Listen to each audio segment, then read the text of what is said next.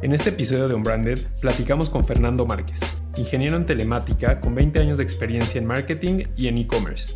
En esta plática nos compartió algunas de las consideraciones más importantes que se deben tener al momento de medir apropiadamente los éxitos de una campaña con sus métricas correspondientes. Si vamos a hacer comunicación, eh, decidir si vamos a invertir en amplificar esa comunicación o no y si vamos a, invertir en amplificar eh, cuáles son las métricas de éxito para medir eh, esa amplificación, esa inversión, esa, que esa inversión de frutos y si no vamos a amplificar pues cuáles son las métricas que estaremos tratando de usar para que pues, veamos si la comunicación tiene sentido.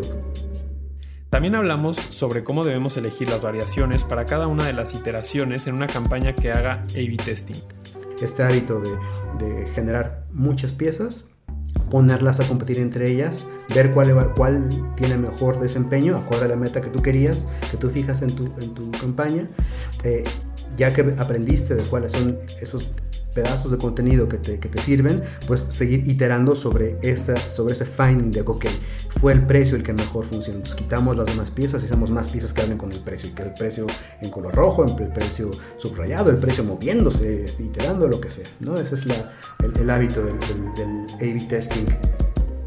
Además, Fernando nos compartió las mejores prácticas para trabajar con base en los KPIs de un proyecto y así tener claridad con los resultados y el dinero invertido no confundir. Creo que el vicio es de que eh, nos quedamos mucho o, comenzamos a mezclar eh, KPIs. Si nuestro esfuerzo eh, va a ser más de performance, de venta, esas métricas son diametralmente diferentes a las métricas de upper funnel. No queremos recordación, ni brand love, ni enjoyment. Queremos cuántos me costó el lead, este, el número de leads generados, como decía Jero, el, retorno de, inversión sobre, sobre la pauta.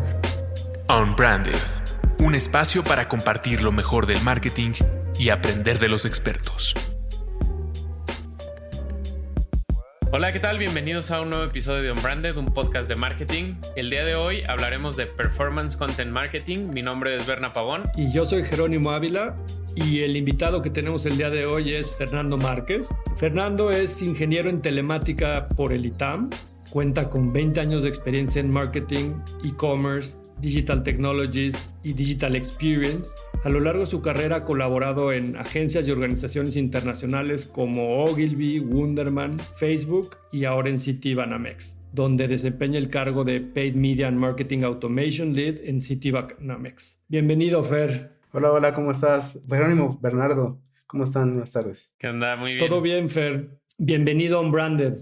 Muchísimas gracias, Jero, por la invitación. La verdad es que está increíble el, podcast. El, anterior, no sé si fue el de Cinépolis, pero estuvo increíble, los he estado siguiendo. La verdad que tienes una, me siento muy, muy honrado de, poder estar entre la calidad de, personas que invitas al podcast. Muchísimas gracias. Gracias, Bernardo, también. No, de nada, Fer. Tenemos muchas, muchas vidas de conocernos desde que estabas en Facebook, que una oficina que iniciaba en México y evangelizar a muchas marcas en cómo una plataforma de social media les podía ayudar en la comunicación y convencerlos de invertir en contenido, de convencerlos de invertir en amplificar ese contenido y luego pues toda una trayectoria de inventar y descubrir cómo medir las cosas, cómo tratar de tomar las decisiones más informadas y, que realmente estén generando valor para las marcas y los anunciantes. Y el tema de hoy está increíble porque siempre hablamos con el tema de, contenidos como la parte creativa, la parte de los mensajes, pero hay otro lado B de esa moneda que es cómo se amplifica y cómo se miden todas esas cosas para tomar decisiones de si eso que estamos haciendo no está funcionando. Y este concepto de performance que es ahora muy de moda en el marketing digital, yo creo que ha, funcionado toda la vida en el marketing de distintas maneras, pero que al final se resume en eso que esa comunicación que estoy haciendo en los distintos canales digitales y en distintas partes del, del funnel, ¿no? Llamémosle campañas de para quienes nos escuchan, un funnel tiene como eh, eh, en, la forma más simple tres etapas. La parte más alta del funnel, que es la parte más masiva, que es la que genera como este awareness y, que la gente conozca de ti, sepa qué es lo que, lo que vendes, tu producto o servicio, ya que alguien te conoció por primera vez, escuchó de ti por primera vez, puedes pasar a una segunda etapa del funnel donde le llegas a un poco menos cantidad de personas, pero que ya están considerando poder comprar tu producto o servicio, ¿no? Eso quiere decir que ya no le hablas a los millones de personas donde hay gente que podría ser potencialmente un cliente tuyo y donde también hay gente que no es potencial cliente tuyo y ya hiciste un primer filtro y llegas a, este, a esta mitad del embudo donde ya encuentras gente que sí es de tu target, que sí podría usar eso que estás vendiendo y que, y que puede considerar eh, hacer esa decisión de compra. Para después pasar a una tercera etapa que es, ya que encontraste a alguien que sí le funciona lo que tienes, cómo le haces comunicación y lo convences de que te compre, ¿no? Porque una cosa es quererlo y otra cosa al final del día es comprar. Entonces, siempre el performance, pues se trabaja de formas muy diferentes dependiendo qué tipo de comunicación estés haciendo. Por ejemplo, cuando construyes temas de branding, que es la parte alta, pues hay muchas métricas de, por ejemplo, recordación. Cuando tú pones un comercial de televisión o un video en YouTube, la gente recuerda tu video o no recordó tu video. Y en esta economía que estamos digital por la atención, donde hay mucha competencia y hay cientos de miles de mensajes que nos quieren impactar, todos los días, pues no es fácil que una marca destaque y que la recuerden y que la recuerden más que a su competencia. Entonces, ese es un tipo de métrica, por ejemplo, de brand, la de recordación.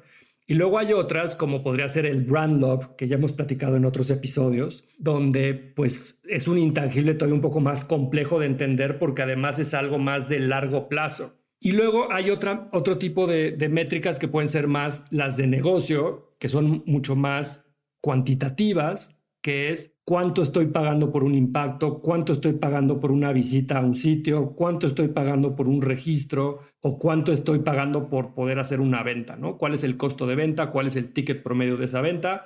Y ahí puedo tomar decisiones de negocio mucho más fáciles porque sé cuánto dinero le estoy poniendo a esa campaña y cuánto dinero estoy generando con esa campaña. Cosa muy distinta a invertir para construir una marca y no necesariamente tener claridad en identificar cuánto le atribuyes de esa inversión a las ventas cinco años después de lo que estuviste construyendo, ¿no? Entonces creo que este tema del performance, pues es lo primero que tenemos que entender, Fer, en esta plática, que es cómo podemos primero medir las cosas para saber si estamos poniendo el dinero en el lugar adecuado y luego evaluar si estamos obteniendo a cambio suficientes beneficios por esa inversión. Y me gustaría empezar con que nos cuentes, eh, en este mundo digital donde a veces pareciera que, que todo es gratis o es menos costoso que el mundo no digital, lo que eso signifique, nos explicas también lo que es la parte orgánica, la parte pagada, cómo es este tema del paid content, ¿no? que viene muy asociado de todo esto que vamos a platicar hoy. Sí, no. Eh, mira, creo que ya lo explicaste casi todo, pero no, deja, eh, si quieres, yéndonos para, para atrás, creo que justo lo que comentabas al inicio es, es muy, em, creo que necesario. En el tema de medir, el, el, creo que el primer esfuerzo que, que, debemos de, eh, de, empujar o incentivar o acostumbrarnos a hacer es, como tú bien comentabas, a tratar de crearnos la cultura de la medición, ¿no? De, porque estamos, creo que, muy rodeados de muchísimas eh, herramientas, muchas plataformas que están al alcance de la mayoría de las marcas, sean pequeñas, medianas, grandes. Em, y es, quizá, son tantas las plataformas que tenemos que nos olvidamos a veces de eh, voltear a ver que si funciona, que no funciona, y de tratar de seleccionar eh, justo qué es lo que vale la pena voltear a ver y voltear a medir. en el tema del de, el, tipo de, de contenido, entonces, como tú bien dices, hay esfuerzos que las marcas hacen para compartir o publicitar sus beneficios, sus productos. Em, y, creo que el, concepto más básico eh, que salta primero es este tema de contenido orgánico, ¿no? Aquel contenido que eh, la marca desea o, aquella información que la marca desea compartir en el cual pues no hay una inversión para amplificar ese mensaje, ¿no? A las masas, ¿no? Eh, la mayoría de las, de las plataformas hoy en día digitales nos permiten justo hacer público alguna, alguna postura, algún offering, algún, alguna promoción o descuento, algún diferencial que tengamos como marca, eh, eh, eh, sin invertir mucho desafortunadamente el número de personas que verán ese mensaje sobre esas plataformas tiende a cero, ¿no? Hay muchos conceptos como el Facebook Zero, ¿no? De que si no inviertes o si no amplificas ese mensaje, casi que el, el 0% de eh, tus fans este, o seguidores en esas plataformas lo va a ver, ¿no? Eh, versus este otro concepto que es de eh, publicidad pagada o paid content, en el cual tiene que ver con invertir para que esta cantidad de personas que te ven sea muchísimo mayor, ¿no? Del orden, idealmente, de los millones de personas. De millones de mexicanos, ¿no? Entonces, em, están esos dos, esos dos conceptos como eh, primordiales iniciales. Uno es, eh, bueno, si, si vamos a hacer comunicación, eh, decidir si vamos a invertir en amplificar esa comunicación o no, y si vamos a invertir en amplificar, eh, cuáles son las métricas de éxito para medir eh, esa amplificación, esa inversión, esa, esa, que esa inversión de frutos. Y si no vamos a amplificar, pues cuáles son las métricas que estaremos tratando de eh, usar para que pues, veamos si, si, si, la comunicación tiene sentido o no. ¿no? Entonces, em, en, en, esa línea, creo que lo, lo, lo tristemente aconsejable es, en la medida de lo posible, pues tenemos que, uno, tenemos que invertir en amplificar este mensaje. ¿no? Desafortunadamente las plataformas hoy en día pues no, no dan nada, nada de gratis, ni, ni las open, open, commerce, ¿no? como TikTok, de que también cree, que empezó creando una comunidad muy, muy grande y ahorita hay un, hay un eh, approach de TikTok for Business. ¿no? Entonces la idea inicial es eh, decidir por destinar un, un segmento de presupuesto para amplificar ese contenido eh, y, dos, pues siempre cuidar de que el contenido que vamos a amplificar eh, no sea de un mercado, ¿no? O sea, un, sino que realmente tenga eh, y comunique exactamente lo que tú deseas para tu marca, lo que tú deseas para tu, para tu producto o servicio desafortunadamente está esta experiencia. Yo me, tocó verlo con muchísimas marcas cuando, como tú eh, compartiste al inicio, Jero, este, eh, estábamos abriendo operaciones en Facebook.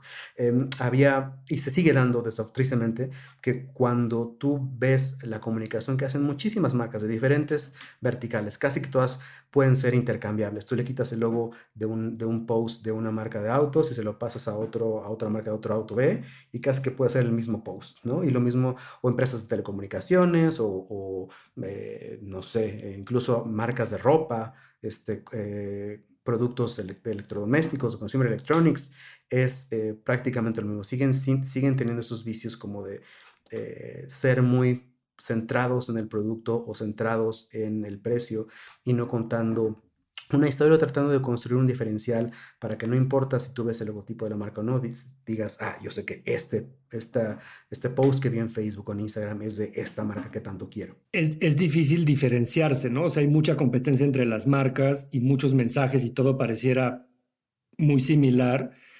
Y entonces se vuelve muy importante esta idea de además de que es, una, cosa muy cambiante, tienes que estar probando todo el tiempo cosas nuevas para estar desmarcándote de lo que está haciendo la competencia, ya sea que tú lo hiciste primero y luego te alcance, o viceversa, o, que de repente a lo mejor tiene un mal performance las cosas. Y entonces es, está esta idea del A-B testing. Explícale un poco a quienes nos escucha cómo es este proceso de de, iterar y de ir mejorando y optimizando las cosas? Creo que es, muy sencillo el, y el, concepto de A-B testing viene desde que pues había otras disciplinas digitales un poco más viejitas como email marketing es el más, el más sencillo, el más inmediato, ¿no? En el cual pues si deseamos eh, comunicar cierta promoción, cierto beneficio, eh, iteramos entre diferentes versiones de, esa, de, esa, de ese contenido, ¿no? Y quizá en, en, una primera iteración lanzamos a nuestro, nuestra, nuestro mensaje poniendo al inicio del mensaje eh, el precio como, como, como lo, más importante. Y, evaluamos cómo funciona y nos damos cuenta de que quizá no era el precio lo más importante, sino eh, la marca misma. ¿no? ¿no? importa que sea muy barato, si no es una marca reconocida, eh, no tendrá el mismo desempeño. Entonces, hay, otra, hay formas en las cuales podemos crear piezas que pongan primero a la marca y después al precio, o el precio y después a la marca, o, el beneficio y después al precio, o, a la marca y el beneficio. La idea es de todo esto, el eh, salir con un conjunto mínimo de piezas que van a competir entre ellas, cuando son eh, amplificadas por pauta para ver cuáles son las que mayores mayor resuenan, mejor resuenan en, en, tu, en tu audiencia objetivo, ¿no? Esa es la intención. Tú con la ayuda, la ayuda de tus agencias, de tu equipo de planning, de tu equipo de estrategia, pues podrás tener una sospecha de que mm, quizá mi, mi producto o mi, o mi de oferta será bien vista si es que ponemos al inicio del contenido solo el precio y lo demás es irrelevante. Podrás tener esa sospecha, eh, pero el, consejo aquí es eh, poner a competir diferentes piezas de contenido para que entre ellas compitan y realmente pues demuestres que la plataforma eh, te ayude a demostrar que tus sospechas de, que, el precio era el más importante, ¿no? O no tu marca. Es este hábito de, generar muchas piezas, ponerlas a competir entre ellas, ver cuál, tiene mejor desempeño, acorde a la meta que tú querías, que tú fijas en tu, en tu campaña.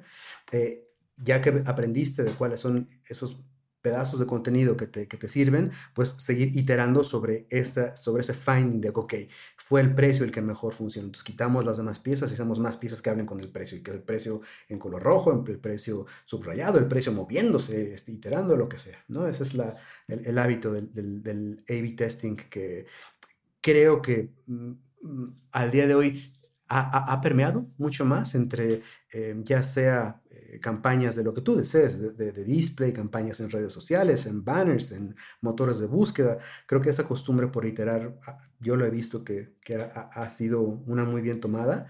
Eh, el, reto creo que aquí es cómo lo haces más barato, ¿no? Cómo es de que no te eleva los costos de producción el salir con una campaña que tiene tres piezas a 30 piezas, ¿no? Y yo creo que dijiste algo interesante que es usar pocas piezas para probar al inicio, ¿no? Y eso puede estar eh, muy relacionado con lo que dices de los costos.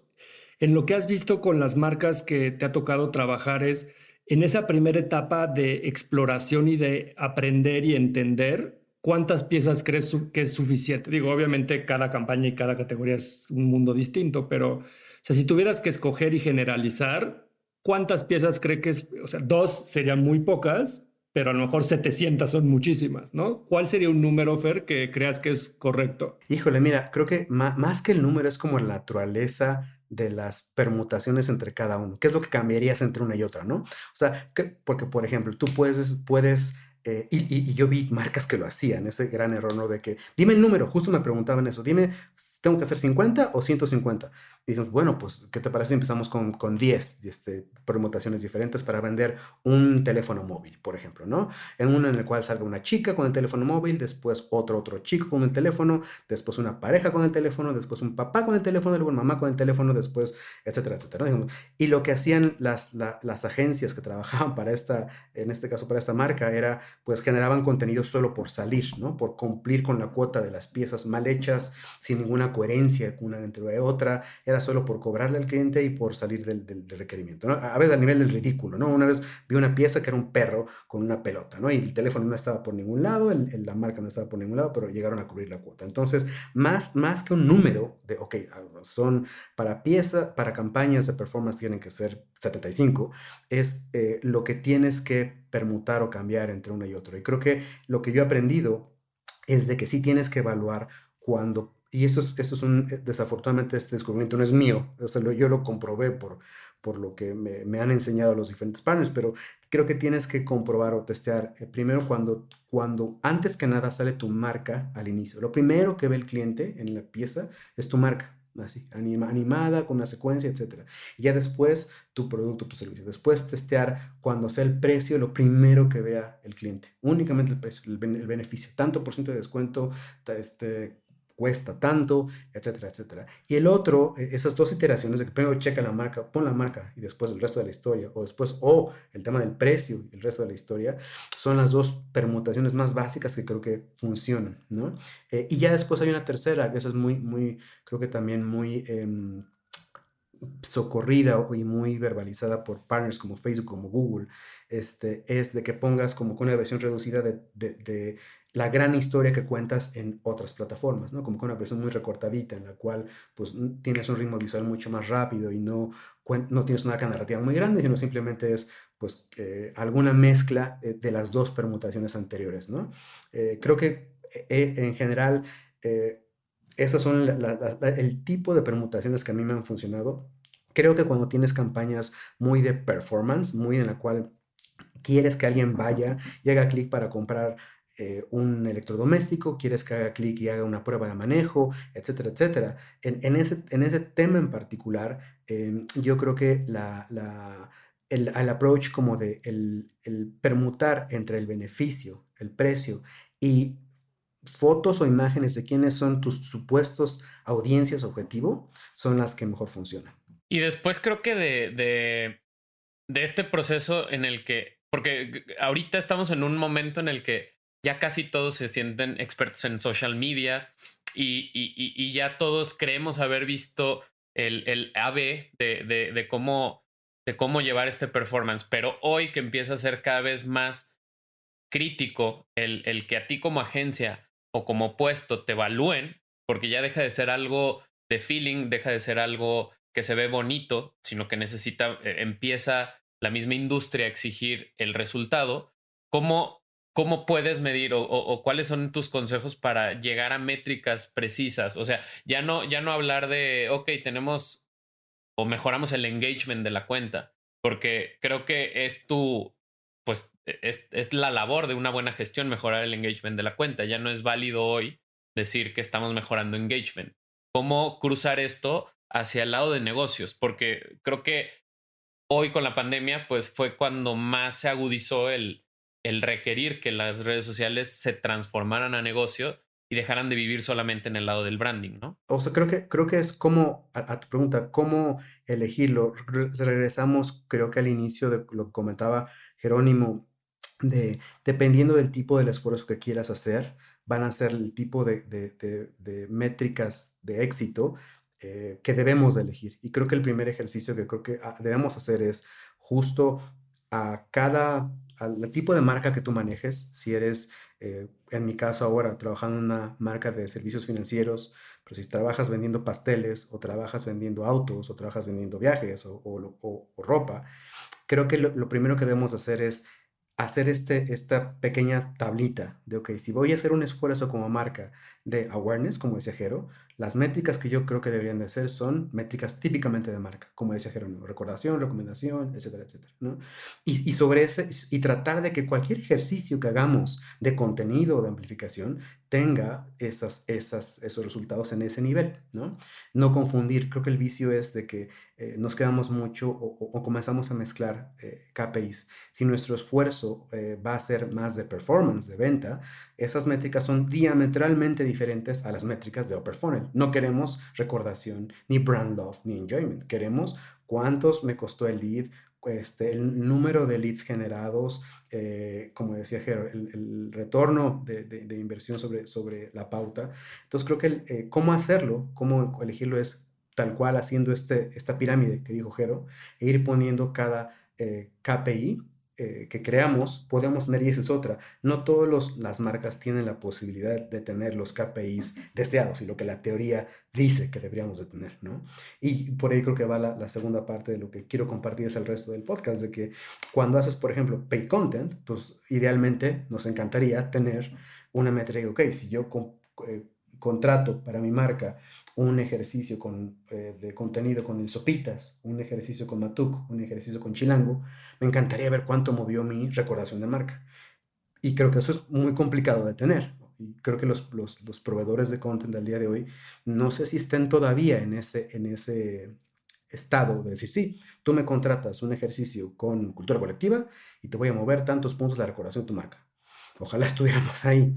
Eh, y, no, y, no, estamos ahí, ¿no? Entonces creo que por ahí va en el, en el sentido de... Pero yo creo que no estamos, Fer, porque hay, yo como lo entiendo es cada una de las acciones que hacemos contribuye o no en, en un poquito, ¿no? En, esa, en ese objetivo que tenemos. Y, y, hay un concepto en medios que se llama la atribución, ¿no? O sea, cuánto le atribuyes al resultado que tuvimos a ese medio o a ese a, ese pedacito de campaña, a esa acción que hicimos. Y estos modelos de atribución son como estas grandes ecuaciones que intentan ponerle un valor a, cada una de esas variables que componen una gran campaña, ¿no? En algunos casos cientos de variables y en, en algunos casos pueden ser miles de variables. Entonces, estos modelos de atribución a veces creo que he visto que toda la parte de cuando vas a, costos de ventas de un e-commerce, por ejemplo, pues puedes hoy hacer herramientas con el pixel de Facebook, con herramientas de tracking, de a lo mejor vieron un banner o un video de awareness, pero X días después hicieron una búsqueda en Google y ahí sí ya tomaron la decisión de comprar o de considerar. Entonces, hoy yo he visto que ya hay ciertas tecnologías que pueden medir esa parte con bastante precisión, pero hay esta otra que dices de los intangibles como el reconocimiento de marca o la intención de compra, etcétera, que no necesariamente se pueden medir de esa manera tan fácil, ¿no? Y hay estos modelos de atribución que de repente dicen, tú puedes hacer estas campañas de awareness y voy a hacer clústeres de audiencias más o menos afines a lo que estoy tratando de, de comunicar y vender y después en un segundo, en un segundo momento o en una segunda parte del funnel, los voy a impactar más con un mensaje de consideración y a lo mejor en un tercer momento los impacto con una de conversión ya de cierre, ¿no? De, de, llévelo, llévelo. Y yo he visto que lo que más funciona es hacer pruebas de con y sin, ¿no? Y, y, y, y aunque no hay una ecuación que nos dé la precisión de cuánto, es más como prueba y error de alguna manera de, a ver, si pones este comercial de branding, la conversión después va a ser más fácil o no. Si lo quito, sube los costos de conversión o no. Y creo que ahí de repente está como hoy donde está la industria en que pareciera que la data y la data y la tecnología y la tecnología, pero en realidad pocas compañías logran hacer una integración total del funnel eh, a una precisión digamos, del 95%. Todo este tema de la data, ¿qué rol juega en estas grandes compañías que de repente tienen tanta información de, tus, de sus clientes? Yo me imagino que, que, que la industria en la que estás, de los bancos, pues es una de esas industrias. Realmente el banco que va a ganar en esta comunicación y en tener esta información y ser más inteligente es la que haga todos estos CRMs y todos estos data lakes con más información y la sepa usar para todas estas campañas? ¿O cómo, cómo has visto esa parte en lo que te ha tocado trabajar. Creo que, creo que es justo como tú comentas, que el número de compañías que tienen toda esta disciplina por invertir en capital humano que pueda seleccionar cuál es la plataforma o herramienta correcta, eh, que pueda eh, tener una voz de decir, que eh, necesitamos invertir tantos centenares de miles de pesos o millones de pesos al año y justificar esa inversión y dar un, dar un número muy claro de, de decir, ok, vamos a invertir en eso, pero tenemos este regreso, ¿no? son pocas. O sea, con marcas yo creo que, que estén abiertas a, la incorporación de, plataformas, de tecnología. Eh, yo la verdad es de que no, no, no he visto, a, como comentaste, 95% de toda la atribución de todo. Ah, es decir, ¿no? O sea, pero o sea, que, sea más preciso que impreciso, porque si, tenemos el 50% de chance de atinarle, pues no sirve, ¿no? Tal cual, tal cual. Yo, mira, yo te digo, creo que han, desafortunadamente es, es, es em, el, tamaño, yo lo que he visto es que el tamaño de las organizaciones a veces juega en su contra, ¿no? Podrán ser muy grandes y tendrán años de posicionamiento en la mente del consumidor y al, tema de las métricas de Upper Funnel, ¿no? La, la, recordación, el posicionamiento las tienen súper convencidas, pero son tan grandes que hacer cambios tan, eh, eh, pues importantes en decir, ok, voy a taguear, invertir en tecnología y voy a poner pequeños segmentos de código en todo lo que podamos, eh, en los diferentes puntos de contacto que tiene mi cliente y, voy a invertir en, este, en, probarlo y evaluar y si no cambiarlo, son pocas. Ahora, eh, comentaste algo también muy interesante, que es, eh, por ejemplo, en la industria en la que yo estoy de servicios financieros, la privacidad de la información de los clientes es lo más sagrado que hay desde que entras al banco eh, literalmente como, visitante peatonal hasta eh, pues en tu día a día, ¿no? Entonces muchas de las decisiones, ok, metamos tal software, metamos tal, eh, tales plataformas y seamos innovadores y metamos, hagamos hackatones en las cuales Obviamente, las, hoy más, a lo menos hablando por, y no es comercial, pero hablando de la compañía en la, que, en la que trabajo, nos invita mucho a pensar así, pero es complicado porque hay otro reto de regulaciones en las cuales hay justo organismos gubernamentales que están cuidando que cada movimiento que hagas sobre estos puntos de contacto no exponga de forma peligrosa la privacidad de los clientes. ¿no? Habrá otras industrias que no, ¿no? Habrá marcas que venden pantalones y tenis y pues no hay tanta bronca ahorita, ¿no? Yo creo que la regulación va a seguir avanzando y el tema de la, privacidad de la información ya lo hemos visto, ¿no? Europa está muy, muy, muy avanzado en ese tema de cuidar a que no importa si vendes eh, productos financieros o tenis o pantalones, eh, tienes que ser e, extra cuidadoso en, que eh, el conocimiento agregado a tus clientes no vaya a ser usado de, malas formas. Cuando ciertas marcas ya tienen el panorama o el problema de negocio resuelto, que, creo que eso e, en, en, algunas industrias impacta, ¿no? O sea, tal vez como tu negocio va caminando, no le, no le das una importancia de medir lo digital porque asumes, entre comillas, que no impacta directo en que el negocio funcione o sea rentable o no. Y creo que hoy muchas marcas que empiezan a, a, meterse más de lleno a entender cómo es el performance de su inversión digital, eh, lejos de, de, hacer contenido, porque creo que hoy casi todas las marcas están generando contenido, pero no, no, no estoy tan seguro si todas están haciendo negocio o ese contenido se está capitalizando. Y hoy como estas marcas que a lo mejor eh, un grande como Nike o un grande como o Citibanamex tal vez antes no se cuestionaban si esta parte digital les tenía que generar o no negocio, pues hoy dicen estamos en una, en una competencia tan cerrada que necesitamos asegurarnos que cada peso que estamos invirtiendo pues vaya en, la dirección adecuada, ¿no? Tal cual, tal cual. y, es bien interesante porque en el tema de, inversión, ¿no? Hablamos ahorita de, inversión y, justificar la misma. Y, creo que ustedes como, como agencia no me dejarán mentir, bueno, Jero no me dejará mentir. Al día de hoy, eh, de todos los advertisers, de todas las marcas, pues seguimos en un 50% de todo el gasto publicitario de México en tele abierta, en Open TV. O sea, de, decenas de, no sé no, olvidé ya la cifra de los, son billones, ¿no? De, pesos que son, de, total de gasto publicitario, sigue siendo de teleabierta, ¿no? Sigue siendo en Open TV, como por 52%, 50%, una cosa así, ¿no? Este, y, y, el, y se va después dividiendo, sí, más o menos en promedio, como 30% para, para digital y otro, otro pequeñito ya para, para eh, eh, eh, televisión privada y, los OTTs y después radio, etcétera, etcétera. Va bajando. Pero, pero mm, al, tema de digital, al tema de, de qué tanto me, me, está redituando, pues creo que, creo que sí. O sea, las marcas creo que se están ah, más por temas ahora de pandemia enfrentándose de una forma como muy accidental, ok, ¿cómo medimos esto? ¿Cómo lo, cómo lo, lo reportamos como un, como un gasto? Oye, Fer, ¿y quién está a cargo de medir todo esto? O sea, ¿cómo, porque digo, también esa es otra pregunta, ¿no? O sea, ¿cómo, cómo logro yo, como marca, y, llega Fernando Márquez a mi puerta y me dice, oye, tenemos que apostar por, por lo digital y es rentable, pues cómo, cómo Fer me vende el, el qué hay que medir o con qué puedo medir o qué conflictos de intereses puede haber ahí. Facebook está muy, muy padre que te pauta, pero también te dice cuál fue tu performance y cuáles fueron tus alcances y dices, bueno, eres juez y parte, ¿no?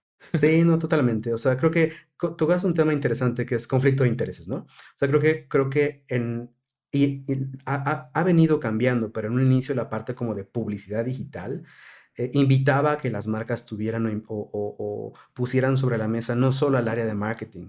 Eh, hay veces en que yo, me he encontrado con foros en los cuales el área de sistemas está metido en el tema de publicidad digital, ¿no? Porque tienes que poner, hospedar eh, piezas de, hospedar páginas o modificar temas de, como decía Jero, poner códigos en trackings y todo esto. Entonces, áreas que, que, ni siquiera pues, son muy savvy en el tema de, marketing están ahí en la mesa, ¿no? Entonces, y obviamente el área de data, ¿no? Hay una área como alguien que maneja los datos, ¿no? No necesariamente los datos de marketing, pero los datos del, de, tu negocio como tal, ¿no?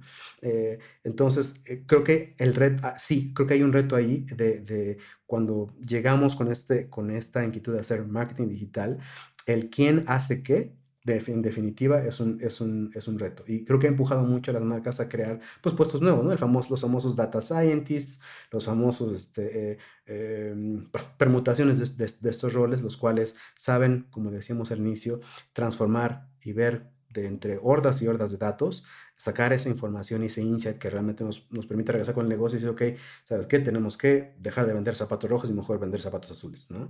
Eh, creo que, ¿quién es? Pues son roles nuevos eh, desafortunadamente, entre más grande sea la, marca o la empresa, es un poco más difícil que, los, los perfiles que ya estaban dentro de la marca evolucionen hacia esta otra vista que, deseamos, que comentaba Jero, de, de, ver por atribución, de ver hacia incorporar plataformas y de, y de sacar accionables hacia decisiones de marketing, ¿no? El, el, tema del talento adecuado es el principal reto que ves en las empresas para poder hacer este tipo de, de digitalización y, sobre esa digitalización como de tener las plataformas de automatización y de medición correctas, porque hay muchas plataformas tipo Salesforce, ¿no? Este, que, que de repente son estas plataformas que centralizan la información de distintos lugares de una compañía y que pareciera que tienen todo lo que, toda la información del cliente, incluso más de la que el cliente podría saber que, que existe, ¿no? Eh, y que casi casi adivinarían lo que me va a gustar en dos años. En la teoría esas cosas las, las entendemos todos los que estamos en el marketing, pero en la práctica yo lo que he visto es que uno no se dimensiona lo que cuesta implementar una herramienta así, ni en tiempo ni en dinero, o sea, siempre tardan más de lo que te dicen que van a tardar. Totalmente. Pero eso lo vengo escuchando desde hace 25 años cuando alguien dice voy a poner SAP en mi compañía o Oracle o cualquiera de esas grandes tecnologías, ¿no?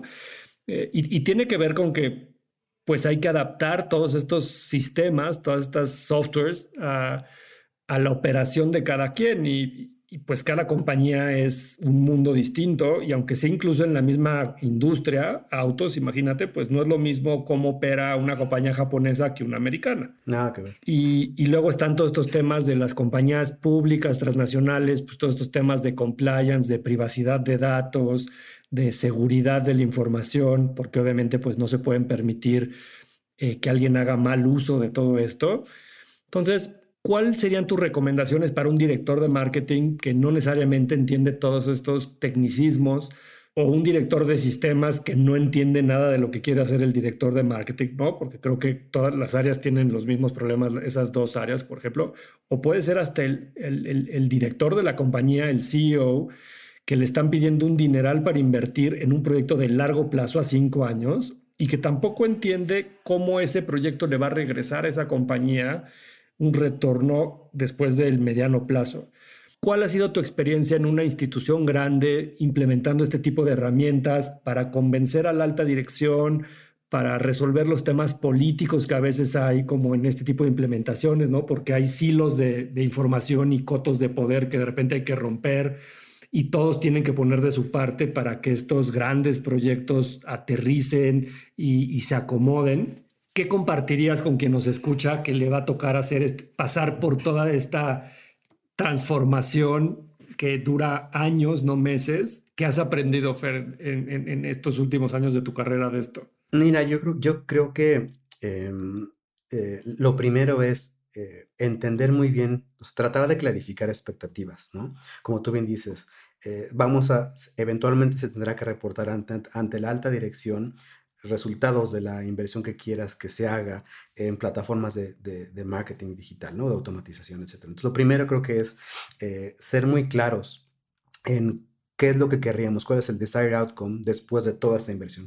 El, empezar desde el, desde el final, ¿no? Si hacemos esto, tendríamos todas estas ventajas versus la competencia. Es contar la historia al revés. Lo segundo creo que es, es si, somos, si, si es una empresa mediana o grande o mejor aún transnacional es siempre voltear a ver qué hacen otros mercados.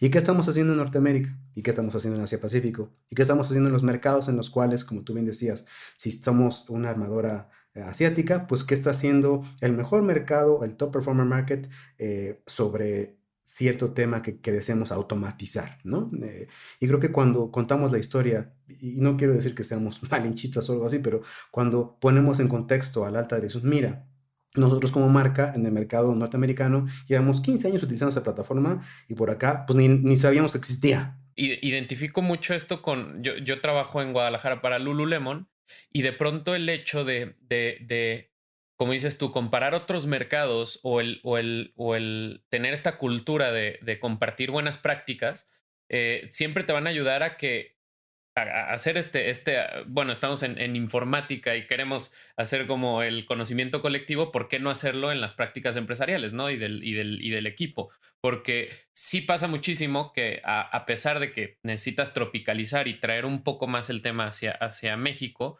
eh, por lo general, el, el, el, step by step va a ser muy similar a otros mercados. Y lo, último, lo único que va a cambiar va a ser ese último pasito del delivery, ¿no? Pero al final ese, ese, ese, esa forma de, creo que en muchas ocasiones es algo que es muy replicable, ¿no? Y podrás hacer mucho, como dicen los norteamericanos, piggybacking, ¿no? Ya si es que tú, como, como políticas de tu compañía, para incorporar algún proveedor, tienes que hacerle pruebas de seguridad de la información, pruebas de assessments de vulnerabilidad, pruebas de ethical hacking, pruebas de que si tiene el extintor al lado del data center. Muy probablemente todas esas pruebas ya las hicieron en otro mercado, ¿no? Y tu propia compañía, tu propia marca ya las hizo. Entonces, muy y nadie sale a, de nuevo, ha tomado el tiempo para decir, wow, entonces, si ya lo hicieron, podemos reusarlo, podemos, porque la plataforma es una, ¿no? Casi lo, lo, lo, lo interesante de, de, estos tiempos es de que las plataformas, a diferencia de, años o décadas pasadas, ya no tienes que replicarlas en tu infraestructura, ya viven en una nube, ¿no? Ya, ya viven en algún lugar, los Salesforce, cualquier servicio que tú desees. Es un software as a service. Ya está. Entonces, si tú, si tú, si parte de tu cultura es, es que antes de incorporarlo necesitamos hacerle una prueba de ethical hacking y una prueba de seguridad y una prueba, ok, esas pruebas son a una sola nube. No tenemos muchas nubes, ¿no? De Salesforce o muchas nubes de cualquier software. Ya aquí se estén hechas. Entonces, creo que, creo que eso acelera muchísimo el tema de poder incorporar eh, puertas, sobre todo para organizaciones más grandes. Y yo lo que he visto que funciona, hacer es como partir un proyecto muy grande y complejo como en, en partes, ¿no? Eso y, este concepto de la versión mínima viable o una primera sprint o etapa. Totalmente. Eh, y, y, que realmente sea más cuantificable, más manejable, que en lugar de que sea cinco años, sea a seis, meses, seis meses, o a un año máximo. A veces eso también ayuda a que todos los que están alrededor del proyecto identifiquen mejor qué implica y a qué se están comprometiendo para llegar a esa meta de X meses después. ¿Cómo, cómo escoges esa primera etapa del proyecto? O sea, si te, si te tocara hoy decidir y pintar una raya de hasta dónde llega esa primera etapa, ¿qué criterios utilizarías? Pues mira, es justo como tú comentaste, es no que esa primera etapa no sea a un time frame de años, que esa primera etapa no involucre el, el, reinventar el hilo negro y reinventar muchos procesos internos de negocio, que esa primera etapa sea yo, como tú bien comentaste, medio año máximo, y que, y que comencemos por lo más sencillo. En esto que comentabas de eh, cómo hay muchas marcas que han tenido proyectos de cinco años y, al final no funciona, eh, creo que fallan mucho porque quieren comerse todo el pastel de un solo bocado, ¿no? Es muy sencillo. Es comenzar con, eh, si deseamos automatizar, como, como decíamos al inicio de la plática, deseamos automatizar, generar más de una pieza para nuestra campaña de venta de pantalones, ¿no? Bueno, pues comencemos únicamente haciendo eh, el esfuerzo para incorporar eh, una plataforma que nos permita depurar solo las campañas de, de lower funnel. Olvidémonos de mid funnel, olvidémonos del awareness, del branding. Únicamente vamos a enfocarnos hacia el lower funnel y vamos a hacer una prueba en el buen fin y vamos a hacer, si típicamente teníamos una inversión de X número de pesos, vamos a destinar un X entre 5 para esta pruebita. Y that's it. No, no, no, no irnos por lo demás, este, por, por pruebas muy grandes. Yo creo que por ahí sería. Oye, Fer, pero creo que también algo importante es como no caer en la tentación de micro dirigir algo, ¿no? O sea, porque así como podemos decir, bueno, vamos a agarrar esta parte del proyecto o vamos a hacer este delivery de, de, la campaña a una segmentación micro. O, o sea, creo que sí tiene muchas ventajas el, el, poder agarrar un, una pequeña parte y utilizarlo como en este A-B testing o en esta prueba de, de, de, de, buena fe o de cómo funcionaría este proyecto. Pero creo que ya también cuando te vas a algo muy, muy, muy, muy pequeño, a veces se puede cometer como este error del micro segmentar o de, o, de, o de a lo mejor y asumir que el pequeño resultado de algo que tal vez no va a tener un efecto este, de no puedes escalarlo, por ejemplo. Exactamente, ¿no? Sí, sí, que la, que la campaña en la que la pruebes no sea una campañita pues muy pequeña, como tú me dices, una audiencia muy chiquitita, que no es el core de tu, de tu Sí, no sería una muestra significativa. tal cual. Si nos vamos a un término de estadística, ¿no? Tal cual, tal cual. Por eso justo es, ok, no vamos a, a migrar y transformar cómo vamos a, traficar la campaña de Buen Fin, quizá que para muchas marcas es de las más grandes del año, pero sí vamos a hacer una, vamos a hacer la prueba de esta plataforma, de este modelo de atribución, de este nuevo partner de contenido, asignándole un presupuesto muy pequeñito y evaluar que, cómo funciona, ¿no? Como dice, spend a little, learn a lot, ¿no? Entonces es hacer un, proyecto pequeño que puedas dimensionar, que se pueda ejecutar rápido, con poco presupuesto, con no tanta complejidad y que eso te ayude a identificar qué es, ¿no? Y, sobre todo que las herramientas que, usas, ver si ya las, ver si la, herramienta que se te ocurría para hacer ese proyecto no la tiene ya tu organización en otros mercados, ¿no? Porque igual ya la tiene, a un esquema de precios, como tú dices, que es carísimas, ¿no? Un Salesforce, pues, igual y como parece una empresa muy grande, tienes un esquema de 65% de descuento sobre un Salesforce, wow. Entonces eso ya cambia, ¿no? El, el cómo, cómo te, te acercas hacia esas soluciones, ¿no? Y oye, decíamos del talento humano, creo que Jero por ahí preguntabas el talento humano, ¿no? O sea, yo, yo Mira, o sea, creo, creo que el talento humano existe. Es más, el reto del tema de, talento es si las organizaciones mismas entienden cuáles son estos perfiles. Si, si el área de recursos humanos entiende bien a bien qué es un data scientist, o bien a bien qué es un eh, media trafficker, o bien a bien qué es un, eh, no sé, eh, digital content manager, ¿no? Desafortunadamente, no sé, yo he visto esos, esos eh, esas lagunas en las cuales tanto del lado de las marcas, las agencias, los medios, no saben cómo, cómo, cómo, reclutar, cómo buscar, ¿no? Porque no entienden el rol. Es, yo, yo no creo que tiene que ver porque todo esto es relativamente nuevo. No hay todavía carreras que probablemente te enseñen en una universidad este tipo de, de disciplinas o de, o de carreras y es gente que creo que se va desarrollando sobre la marcha, ¿no? O sea, que obviamente tienen aptitudes analíticas o de matemáticas o de, actitudes técnicas que les ayudan a implementar este tipo de sistemas, pero que pues probablemente mucho lo fueron aprendiendo sobre la marcha y sobre lo que cada una de estas campañas les iban aprendiendo. Y yo quería cerrar un poquito el episodio de hoy con esa pregunta, Fer.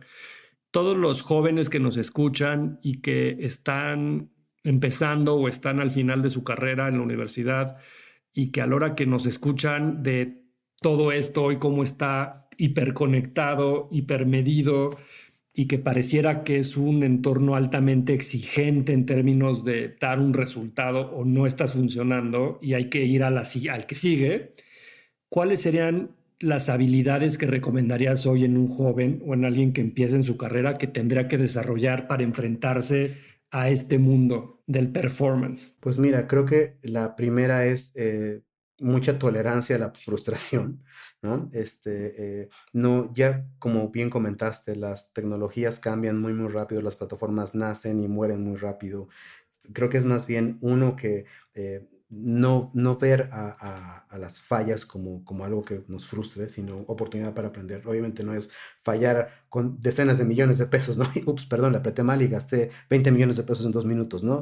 Eh, creo que hay, hay, hay, hay, temas que cuidar, pero el, creo que esa, esa habilidad para, para tener tolerancia a la frustración es una. La otra creo que es por supuesto, el, estar siempre abierto a aprender, ¿no? Que no, es, no esperar a que ni tu propia marca, ni la marca que te contrata, ni este, eh, los medios te eduquen, sino que tú salgas y busques eh, recursos que son, mm, mm, en la mayoría de las veces, muy, o sea, gratuitos, ¿no? Y, que están al alcance de todos para poder estar este, eh, entendiendo y estar up to date en las tendencias de comunicación y de, y de, y de media y de cómo operan las plataformas, ¿no? Eh, eh, el otro creo que es este... Em, eh, sí, o sea, no sé, creo que, creo que el tema de, de, no tenerle miedo a preguntar el por qué, que se traduce después en plataformas analíticas, ¿no? ¿Por qué, ¿Por qué sucedió esto? ¿Por qué, ¿Por qué tenemos este resultado?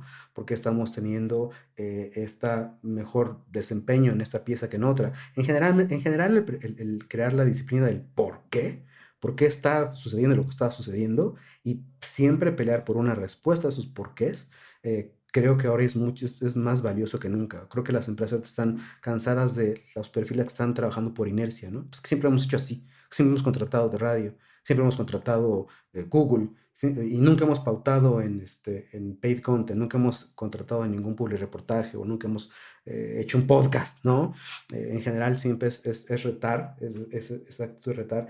Y como, como decías, como consejo a la, a, las, a la gente joven, es no frustrarse si es que buscan, como muchos, muchos eh, perfiles, trabajar en las grandes marcas de digital, ¿no? Yo siempre he querido trabajar en Google o en Facebook o en Netflix o Yo creo que realmente donde, donde aprendes muchísimo es de hecho en, en, en las, eh, en las compañías en las cuales tienes que eh, mancharte las manos, ¿no? Ensuciarte las manos en las agencias eh, de, paid media, ¿no? no eh, en las cuales tienes que meterte a traficar una campaña, pero literalmente meterte a los fierros y hacerlo, este, y, sentir la, los nervios de, puta, ya estoy poniendo, estoy iniciando la campaña, arrancando, le voy a correr 300 mil pesos de, mi marca X, ¿no? Y by the way, llevo 50 marcas.